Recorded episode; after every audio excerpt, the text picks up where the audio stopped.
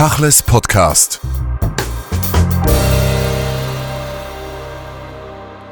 Manuel Kohn, fünfter Tag des Krieges. Sie sitzen in Jerusalem, wo Sie den Ausbruch der Attacke der Hamas am letzten Wochenende miterlebt haben.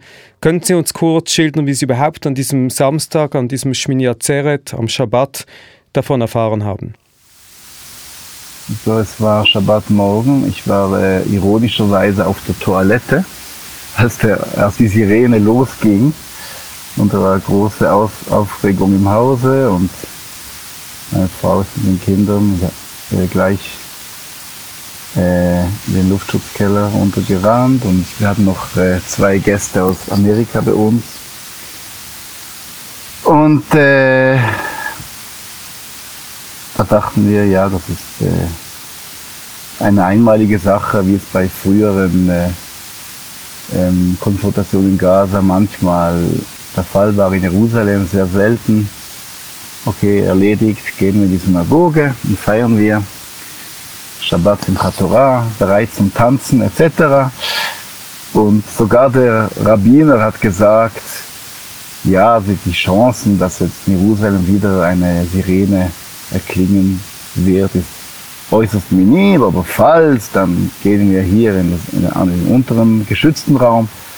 Und tatsächlich eine Minute später äh, ist eine weitere Sirene erklungen und haben wir schon verstanden, dass da etwas, äh, etwas Seriöses vor sich losgeht. Und äh, in der Mitte des äh, Gebetes hat sich dann die Gemeinde aufgelöst, jeder ging nach Hause.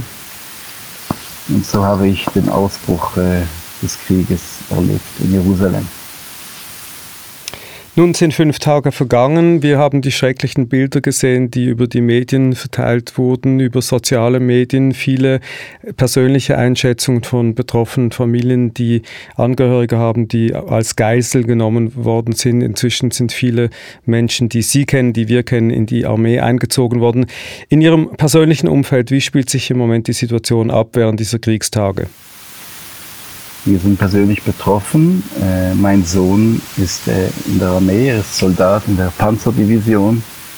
Und er wurde gleich am, am Schabbat wurde er einberufen äh, in Richtung, Richtung Gaza. Ähm, leider ist der, der Sohn meines Cousins vermisst. Er war bei diesem Naturmusikfestival in der Nähe von Kibbutz Reim und äh, seitdem ich, habe ich nichts mehr von ihm gehört. Das heißt, entweder wird seine Leiche demnächst identifiziert oder er wurde nach Gaza verschleppt. Das ist eine sehr äh, schreckliche Situation für alle, die ganze Familie. Und äh, auch außerhalb der Familie, Freundeskreis, nur in einer Nachbarschaft, wohnen in einer kleinen Straße in Jerusalem, gibt kein Haus, was nicht irgendwie direkt oder indirekt vom Krieg, vom Krieg betroffen ist. Also zwei Nachbarn, einer hat einen Schwiegersohn verloren, eine einen Neffen. Das ist, äh, die, die, die Katastrophe ist einfach nicht fassbar.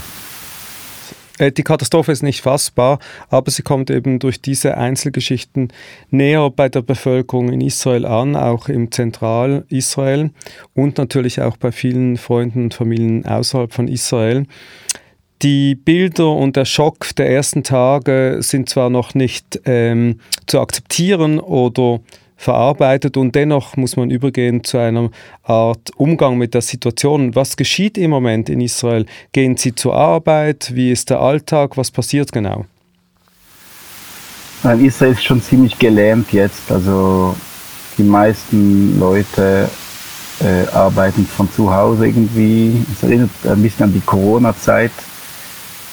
Also das öffentliche Leben ist ziemlich äh, stillgelegt viele Cafés sind geschlossen. Also das ist schon ein, man, man merkt schon auch in Jerusalem, äh, dass nicht direkt im äh, Kriegesradius ist, ist der Krieg spürbar und äh, in den Leuten, der Schock sitzt sehr tief.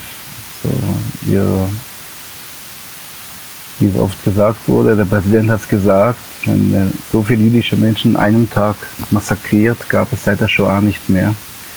Und äh, diese Urängste kommen da auf mit den Bildern und diese barbarischen Attacken der Hamas äh, erwecken einen tiefen, tiefen Schock, ein tiefes Trauma in der Bevölkerung.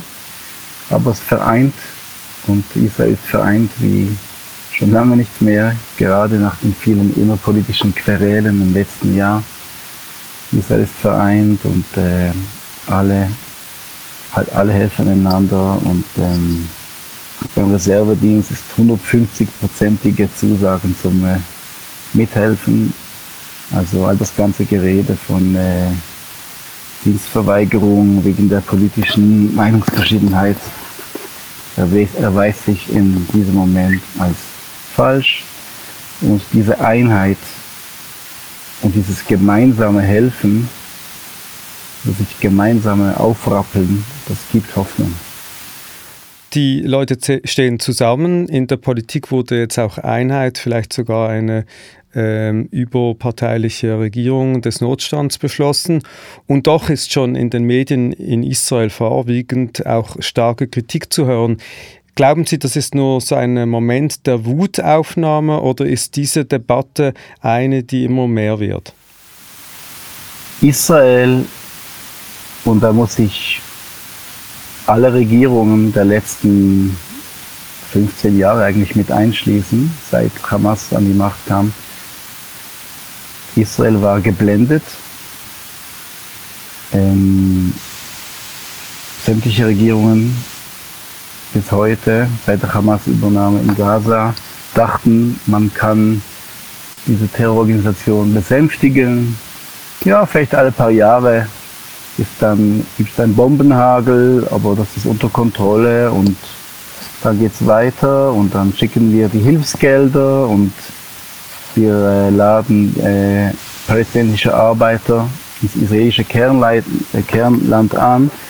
Und wir dachten, dass äh, diese Appeasement-Politik äh, gelingen würde. Das hat sich jetzt aber leider als falsch erwiesen. Nicht nur das, es stellt sich heraus, dass eine beträchtliche Anzahl dieser palästinensischen Arbeiter, die durch Israel großzügigerweise hineingelassen wurden, eigentlich Hamas-Terroristen waren, die sich so ein Bild der Kibbuzim oder jüdischen Dörfer machen konnten, konnten genau genaue Karten auswerten, wo ist äh, die Waffenkammer, wo ist äh, das Sicherheitszimmer, wo ist die Synagoge. Jeder Kibbutz wurde ganz genau ähm, analysiert und auch da wurden wir ausgenutzt. Und dieses Gefühl, ähm, ähm, wirklich von der Hamas äh, jahrelang äh, ähm, lächerlich gemacht worden zu sein, ähm, tut weh. Ähm, es ist, äh, ich möchte ein Gleichnis sagen, das hat der Axel Springer immer gesagt, man muss in Gleichnissen reden. Stellen wir uns vor, wir haben ein Raubtier neben uns, ja, einen Tiger oder einen Löwen. Und ich kann diesen Löwen jahrelang äh, besänftigen, ich kann seinen Rücken kraulen, ich kann seine Mähne kraulen und ich kann jeden Tag ein schönes frisches Beefsteak servieren und er kann Ruhe geben. Vielleicht manchmal alle paar Monate oder Jahre gibt er ein großes Gebrüll von sich, aber das haben wir bald irgendwie unter Kontrolle. Aber er bleibt ein Löwe und er bleibt gefährlich. Er wird nicht zu einem Kätzchen, er bleibt ein Raubtier. Und genauso war es leider mit der Hamas. Wir haben gedacht, dass äh, diese Appeasement-Politik, ja, mit den Geldern, mit den Arbeitsplätzen, das kriegen wir irgendwie schon hin. Aber die Hamas hat sich nicht geändert. Die Hamas-Charta mit der Zerstörung Israels als, als Organisationsraison blieb unverändert. Und wir wurden blind und wir haben Warnungen ignoriert und Signale nicht wahrgenommen. Und da ist viel Ärger auf uns, auf uns selber. Und das sind alle Regierungen und auch äh, der Geheimdienst der letzten 10, 15 Jahre mit einbezogen. Wir haben uns an der Nase führen lassen und die Situation ist das Resultat und sie ist schrecklich und schmerzvoll. Sie. Nun ist ja noch offen, wie das alles weitergeht. Entweder ähm, es kommt zu einer baldigen Lösung oder es kann eine weitere Eskalation geben. Lassen wir mal die politische und internationale geopolitische Perspektive aus dem Spiel, aber die Situation, dass die Hamas Geiseln hat, und zwar Hunderte vermutlich, dass Israel erpressbar geworden ist, da stehen ja Szenarien vor uns, die noch viel schlimmer sind als das, was wir bis jetzt gesehen haben. Wie glauben Sie, kann sich Israels Gesellschaft auf diese Situation einstellen? Die massive Geiselnahme, auch quantitativ, erschwert sicherlich eine Attacke Israels, wie sie ohne Geiselnahme stattgefunden hätte, ohne Frage. Ähm, ich hoffe da, dass äh, durch Vermittlung, durch Gefangenenaustausch eine Mehrzahl, Mehrzahl der Geiseln ähm, befreit werden kann. Viele sind auch Kinder und Frauen und Greise und auch ausländische Staatsbürger. Ich hoffe, dass da eine Großzahl ähm, durch Gefangenenaustausch freigelassen werden kann. Andererseits kann es sich Israel nicht mehr erlauben, ähm, sich durch diese feige barbarische Geiselnahme, ähm, den Militärschlag, die Strategie diktieren zu lassen. Also Israel muss wirklich äh, so handeln, als ob es keine Geiseln häbe und anders, äh, gäbe und andererseits äh, immer die Geiseln im Hinterkopf haben. Das ist eine unmögliche Situation und ich beneide nicht äh, äh, den Generalstabschef und die Führung, die hier sehr schwierige Entscheidungen treffen muss. Aber ich muss sagen, die israelische Bevölkerung ist hoch motiviert. Also ist wirklich das Gefühl, in diesem Krieg, in diesem Krieg ist es, geht es um unsere Existenz. Es ist ein Existenzkampf und das spürt man, die Leute, wir kämpfen um unser Haus, um unser Heim, um unsere Großmütter und unsere Kinder.